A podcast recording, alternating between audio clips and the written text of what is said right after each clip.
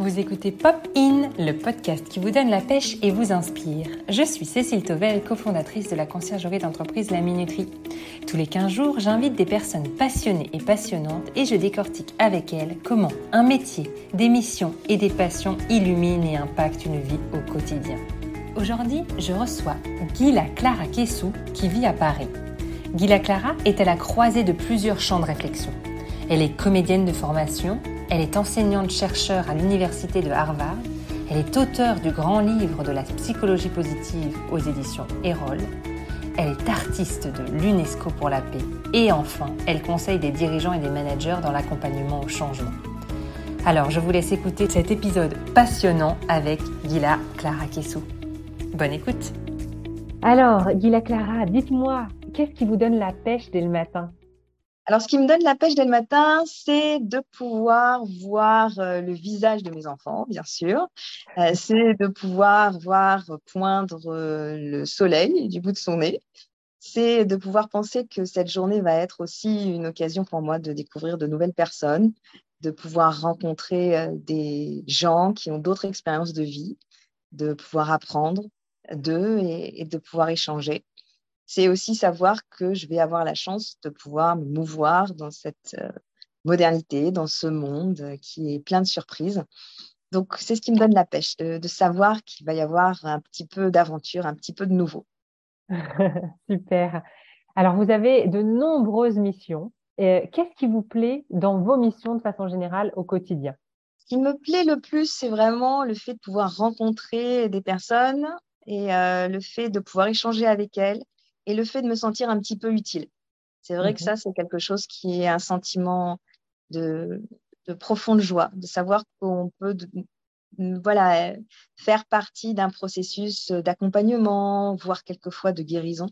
Ça, c'est vraiment quelque chose d'important pour moi. C'est ce que j'aime, que ce soit euh, dans l'enseignement, que ce soit dans les missions humanitaires, que ce soit dans le coaching, que ce soit dans l'artistique aussi.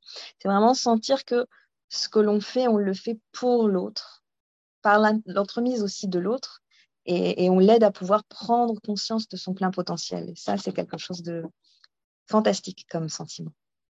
Et comment vous répartissez, puisque comme vous avez vraiment plusieurs rôles que j'ai présentés en introduction, qu'est-ce que vous, enfin, est-ce que c'est quelques jours par-ci, quelques jours par-là? Est-ce que c'est plusieurs heures par jour? Comment vous répartissez toutes ces, toutes ces missions dans un agenda bien rempli Déjà, je vais vous dire une chose, hein, je vous fais très confiance parce que je ne dis pas toutes euh, les missions que je fais euh, aux, clients. Hein. C'est très compartimenté. Certaines personnes me connaissent que en tant que coach, d'autres personnes me connaissent que en tant qu'artiste, euh, d'autres personnes c'est le côté humanitaire ou, que le côté enseignement.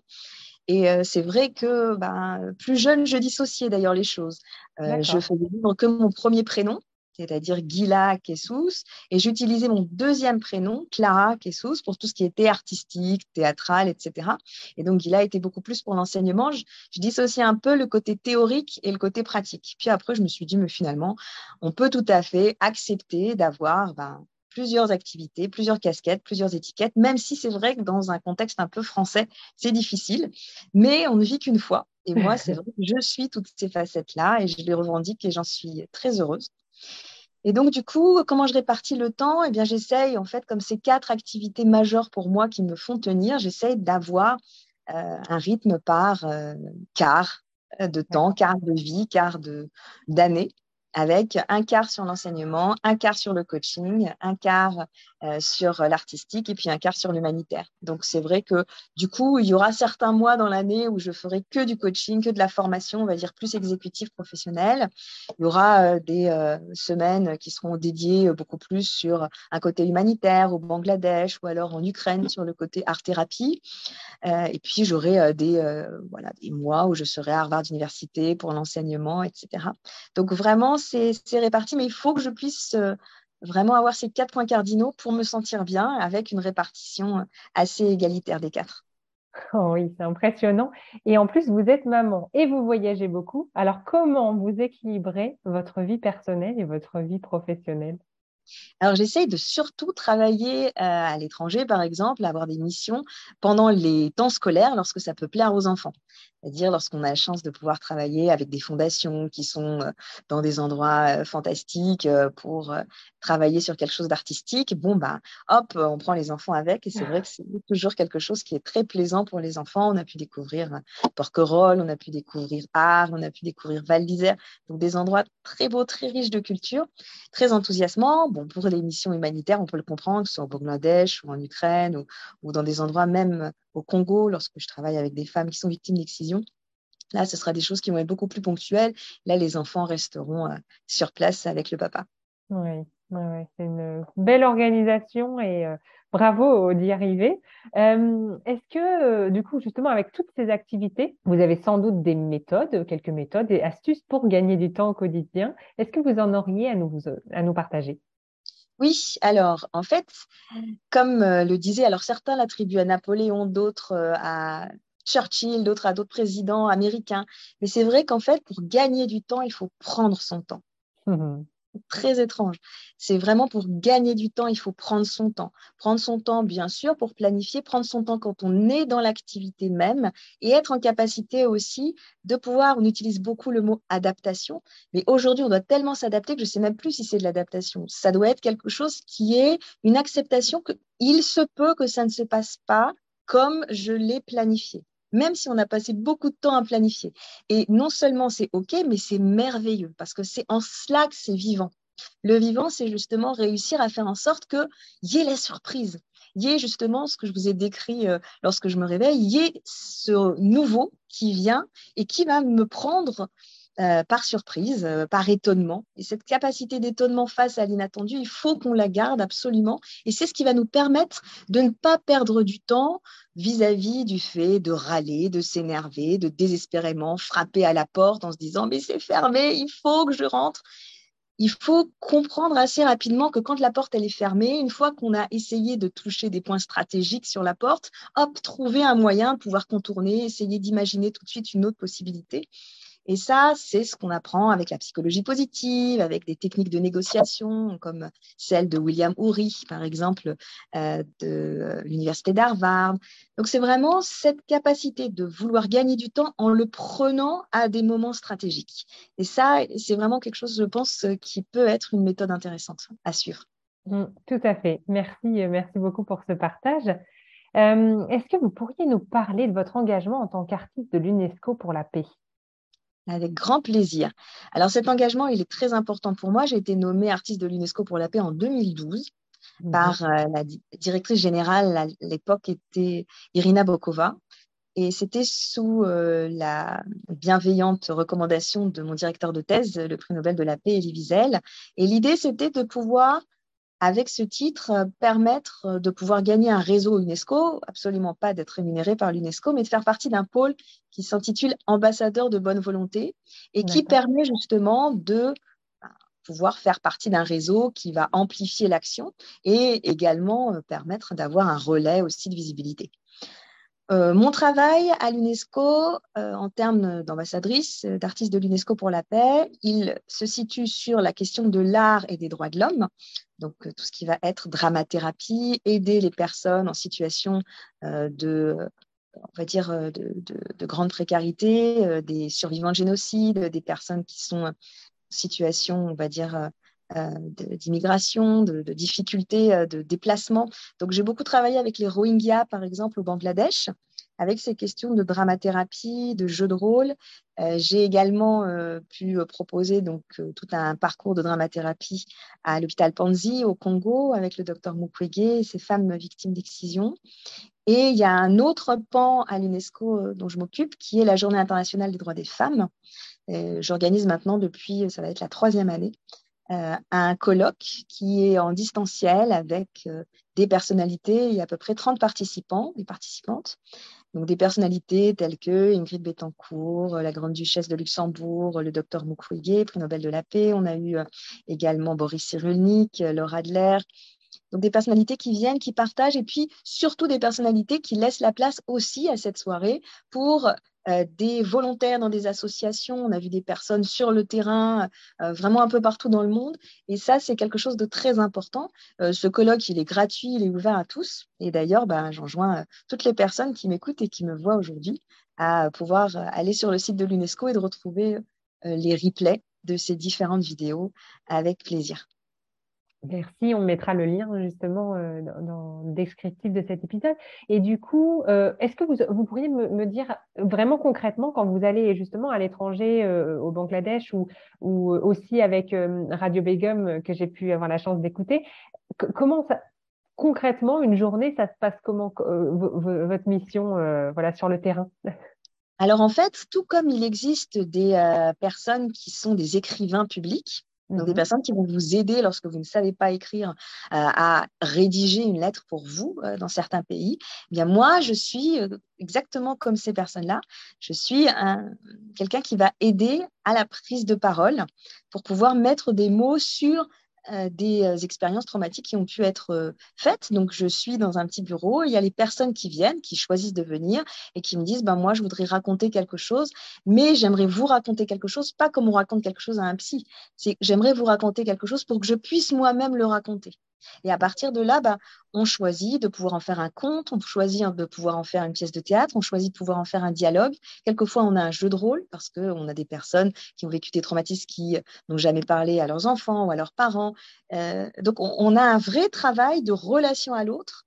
Justement, c'est en ça que c'est du théâtre, euh, grâce à la parole qui va être libérée. Quelquefois, on a des personnes qui viennent en disant Je ne peux pas parler. Et là, je vais proposer ben, de pouvoir lire quelques poèmes, jouer quelques rôles et voir selon ce qui va, ou alors écrire par rapport à une histoire qui revient en tête, écrire un, scénario, et par rapport aux choix qu'ils vont faire, il va y avoir des choses d'eux qui vont, qui vont sortir. Et c'est ça, en ça que la dramathérapie est tellement puissante, c'est qu'en fait, euh, ça permet véritablement de pouvoir euh, euh, faire sortir, hein, c'est ça l'exorcisation, c'est vraiment faire sortir le traumatisme par la parole. Mmh, d'accord, c'est beaucoup plus clair pour moi. Merci, merci d'avoir pris le temps de, nous expliquer. une autre question maintenant, qu'est-ce qui vous inspire? Est-ce que vous avez justement une personne, un livre, des œuvres d'art, j'imagine, euh, qui vous inspire? Est-ce que vous souhaiteriez nous en partager quelques-unes?